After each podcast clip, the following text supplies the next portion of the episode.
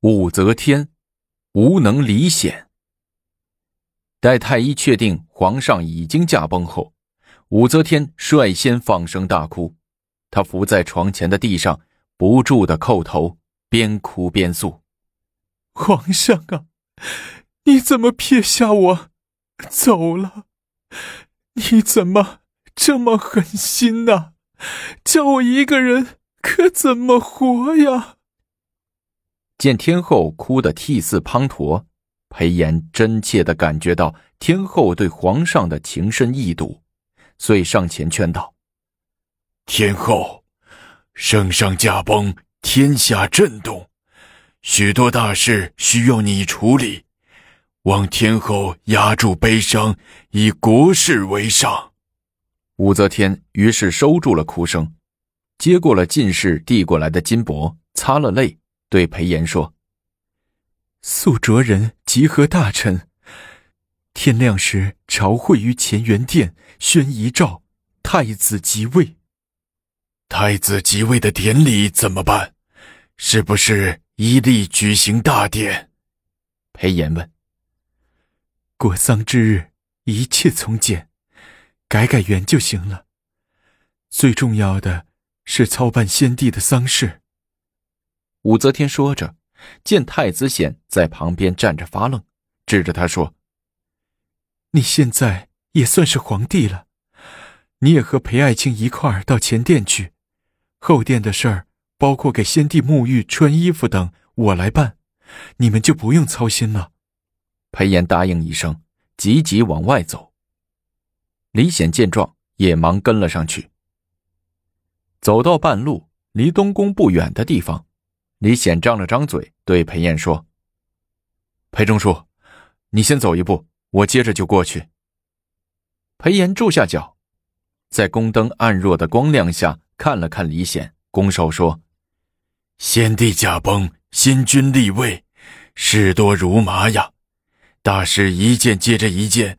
皇上，您要尽量在朝堂上和我们在一起。”啊，这事我懂，你先去乾元殿。我接着就过去。”李显说着，领着他的人打着宫灯，匆匆的消失在夜幕里。李显是武则天四个儿子中最窝囊的一个，可巧他找的老婆韦氏却是一个好虚荣、有野心的女人。自从李显当了太子，他的心就蠢蠢欲动起来，一心想当武则天第二。一天到晚对李显耳提面命。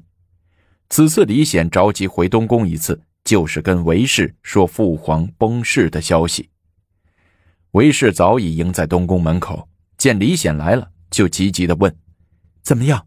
圣上驾崩了没有？”“刚刚驾崩没多久，我来跟你说一声，还得马上去乾元殿，等到天亮还得接受文武百官的朝贺。”灯光下。韦氏激动的脸色发红，他拿住李显的手捏了捏，说：“皇上，你赶快去乾元殿吧，有什么事儿及时差进士来跟我说。”李显点点头，急待转身要走，韦氏又拉住他问：“遗诏里怎么说的？怎么安排天后的？”我没看遗诏，你怎么不看呢？没人给我看呢。哎，好了好了。你赶快去吧。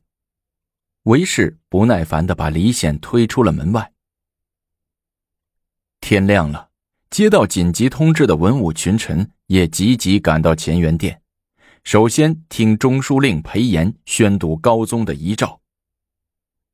朕自登基以来，凡三十年，整苍生之以逆，救赤县之将坟，止林斗而清日月。西龙战而荡风波，梨园无风拓之景，区域自耕凿之欢，育子长孙，激壤古父，遐迩交泰。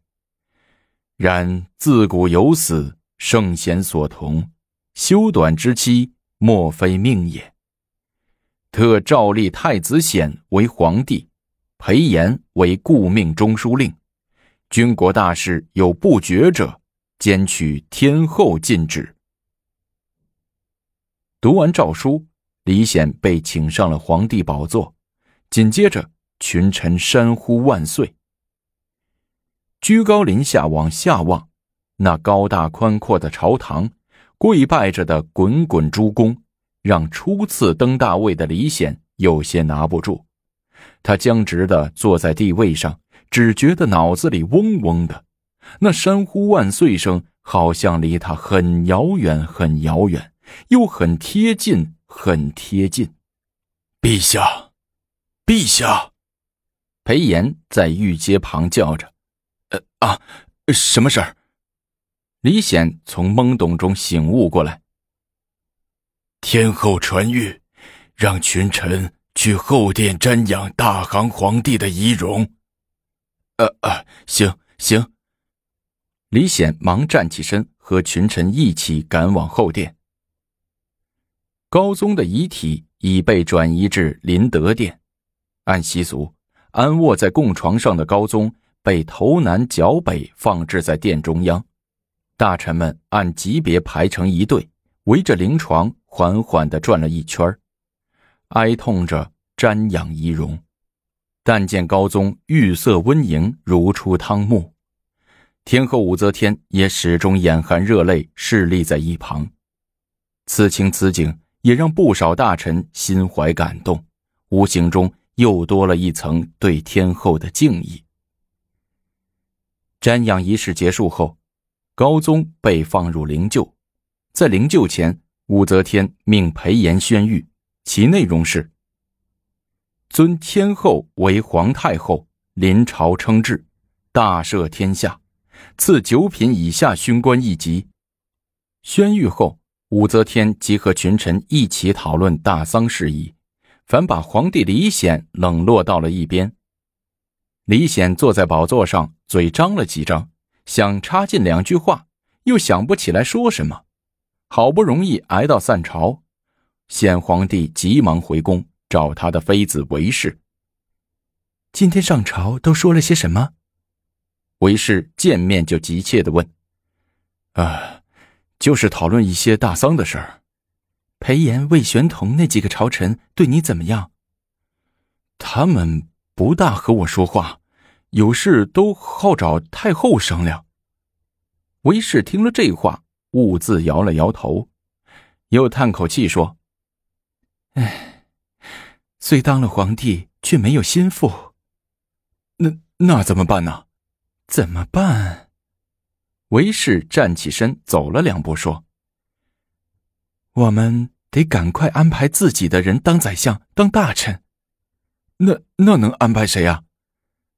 我爹韦玄真。”韦氏冲着李显抿嘴一笑，甜甜的说：“呃哦，哎。”他不是刚刚才升的官吗？从一个小七品参军一下子升到了四品的豫州刺史。豫州刺史有何用？要升就得升到宰相。只有我父亲当上宰相，我们在朝中才真正的有地位。议政时，我父亲才能帮你。那，只怕太后不愿意吧？你别和他说呀，先找裴炎商议。只要裴炎同意，你接着就让他拟旨。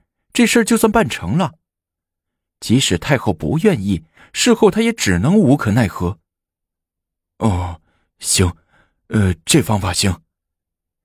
李显觉得此计甚妙，脸也笑开了。他又接着说：“哼，我是皇帝，天下第一，任命宰相还是有这个权利的。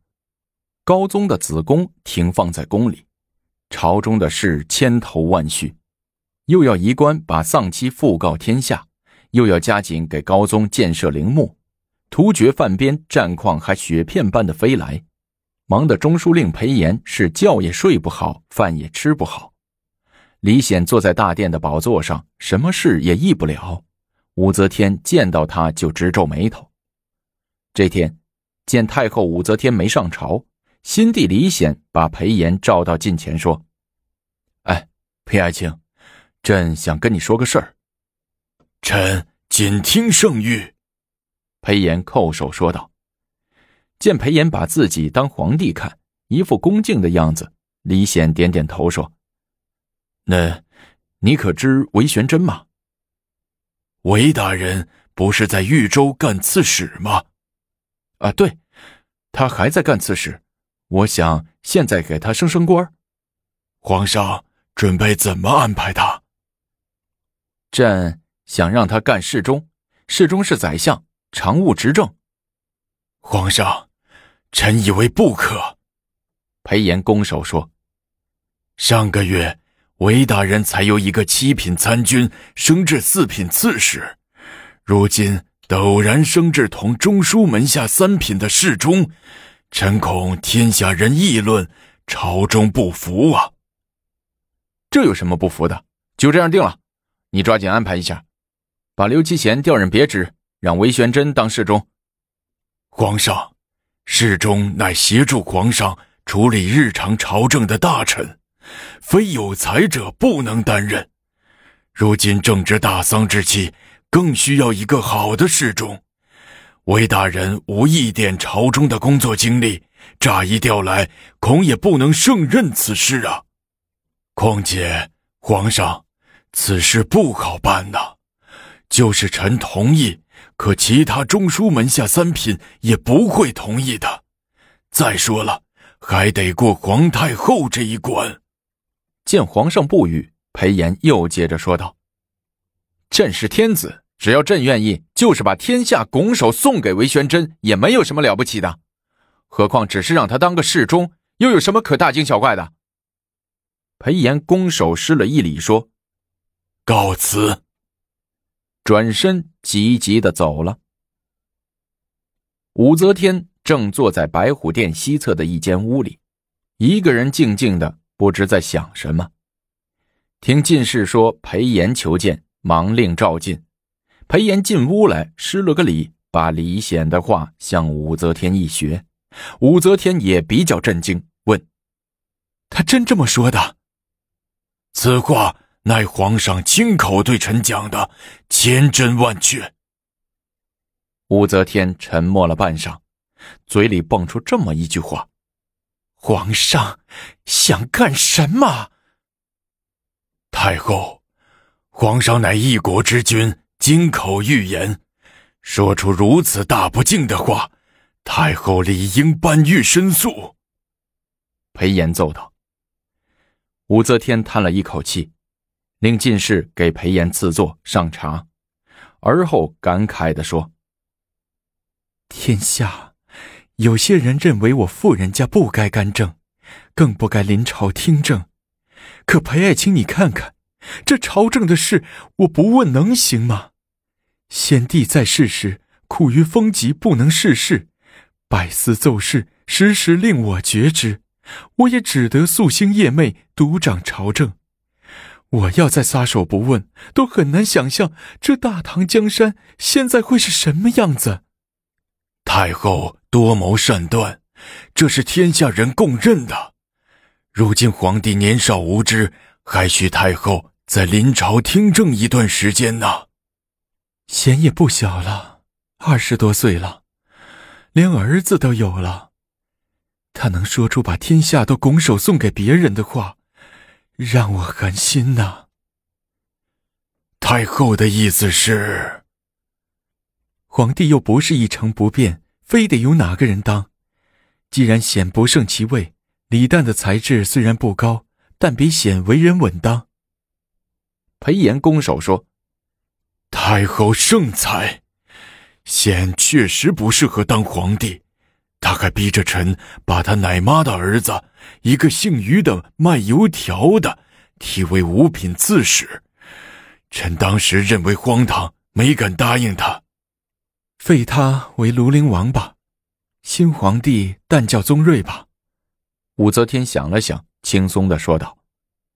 裴炎心里有些激动，心想：这废帝立帝的大事儿，三言两语就让太后给决定了。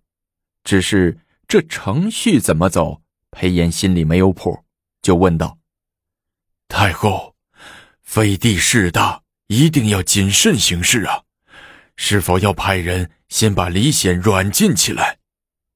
武则天笑了笑说：“ 不用，我要当堂宣废帝诏，也让他让群臣看看，他到底为什么被废的？太后，他毕竟在朝堂上还是皇帝，他一旦生气发怒，这事儿就变得复杂和严重了。武则天鼻子里哼笑了两声，哼，谅他也不敢。太后不得不慎重啊！殿前的侍卫仓促之间，说不定都听了他的旨意呀。裴炎着急的说：“裴爱卿，这事儿你别管，明天上朝前，你到我这里拿废帝诏书，直接上朝堂宣布就行了。”李显无能，为亲任用，把朝堂大事、官员升迁当儿戏。武则天早就料到了，并且直接决定废黜，换人当皇帝。那么，这能换成功吗？我们下集精彩继续。